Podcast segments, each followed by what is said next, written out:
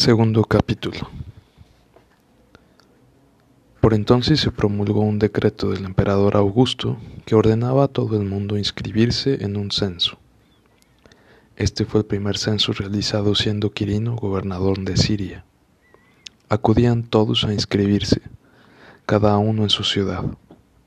José subió de Nazaret, ciudad de Galilea, a la ciudad de David en Judea, llamada Belén pues pertenecía a la casa de la familia de David, a inscribirse con María, su esposa, que estaba embarazada. Estando allí, le llegó la hora del parto y dio a luz a su hijo primogénito. Lo envolvió en pañales y lo acostó en un pesebre, porque no habían encontrado sitio en la posada. Había unos pastores en la zona que cuidaban por turnos los rebaños a la intemperie un ángel del Señor se les presentó. La gloria del Señor los cercó de resplandor y ellos sintieron un gran temor. El ángel les dijo, no teman, miren, les doy una buena noticia, una gran alegría para todo el pueblo. Hoy les ha nacido en la ciudad de David el Salvador, el Mesías y Señor. Esto les servirá de señal. Encontrarán un niño envuelto en pañales y acostado en un pesebre. Al ángel en ese momento se le juntó otra gran cantidad de ángeles que alababan a Dios diciendo, Gloria a Dios en lo alto y en la tierra paz a los hombres amados por Él. Cuando los ángeles se fueron al cielo, los pastores se decían, Crucemos hacia Belén a ver lo que ha sucedido y nos ha comunicado el Señor. Fueron rápidamente y encontraron a María, a José y al niño acostado en el pesebre. Al verlo, les contaron lo que les habían dicho del niño, y todos los que lo oyeron se asombraron de lo que contaban. Pero María conservaba y meditaba todo en su corazón. Los pastores se volvieron glorificando y alabando a Dios por todo lo que habían oído y visto, tal como se lo habían anunciado. Al octavo día, al tiempo de circuncidarlo, le pusieron por nombre Jesús como lo había llamado el ángel antes de que fuera concebido.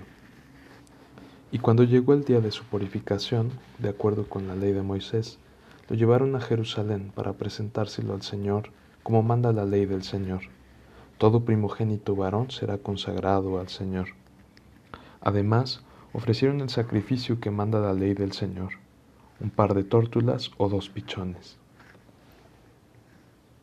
Había en Jerusalén un hombre llamado Simeón, hombre honrado y piadoso, que esperaba la liberación de Israel y se guiaba por el Espíritu Santo.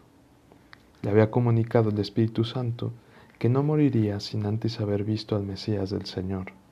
Conducido por el mismo Espíritu, se dirigió al templo. Cuando los padres introducían al niño Jesús para cumplir con él lo mandado en la ley, Simeón lo tomó en brazos y bendijo a Dios diciendo, Ahora, Señor, según tu palabra, puedes dejar que tu sirviente muera en paz, porque mis ojos han visto tu salvación, que has dispuesto ante los, todos los pueblos, como luz para iluminar a los paganos y como gloria de tu pueblo Israel. El padre y la madre estaban admirados de lo que decía acerca del niño. Simeón los bendijo y dijo a María, la madre, Mira, este niño está colocado de modo que todos en Israel o caigan o se levanten. Será signo de contradicción y así se manifestarán claramente los pensamientos de todos. En cuanto a ti, una espada te atravesará el corazón. Estaba allí la profetisa Ana, hija de Fanuel, de la tribu de Aser. Era de edad avanzada Casada en su juventud, había vivido con su marido siete años. Desde entonces había permanecido viuda y tenía ochenta y cuatro años. No se apartaba del templo, sirviendo noche y día con oraciones y ayunos. Se presentó en aquel momento dando gracias a Dios y hablando del niño a cuantos esperaban la liberación de Jerusalén. Cumplidos todos los preceptos de la ley del Señor, se volvieron a Galilea, a su ciudad de Nazaret. El niño crecía y se fortalecía, llenándose de sabiduría y el favor de Dios lo acompañaba. Para la fiesta de Pascua iban sus padres todos los años a Jerusalén. Cuando cumplió doce años, subieron a la fiesta según costumbre.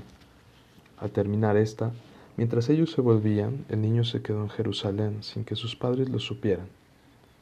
Pensando que iba en la caravana, hicieron un día de camino y se pusieron a buscarlo entre los parientes y los conocidos. Al no encontrarlo, regresaron a buscarlo a Jerusalén. Luego de tres días lo encontraron en el templo, sentado en medio de los doctores de la ley y escuchándolos y haciéndoles preguntas. Y todos los que oían estaban maravillados ante su inteligencia y sus respuestas. Al verlo, se quedaron desconcertados y su madre le dijo, Hijo, ¿por qué nos has hecho esto?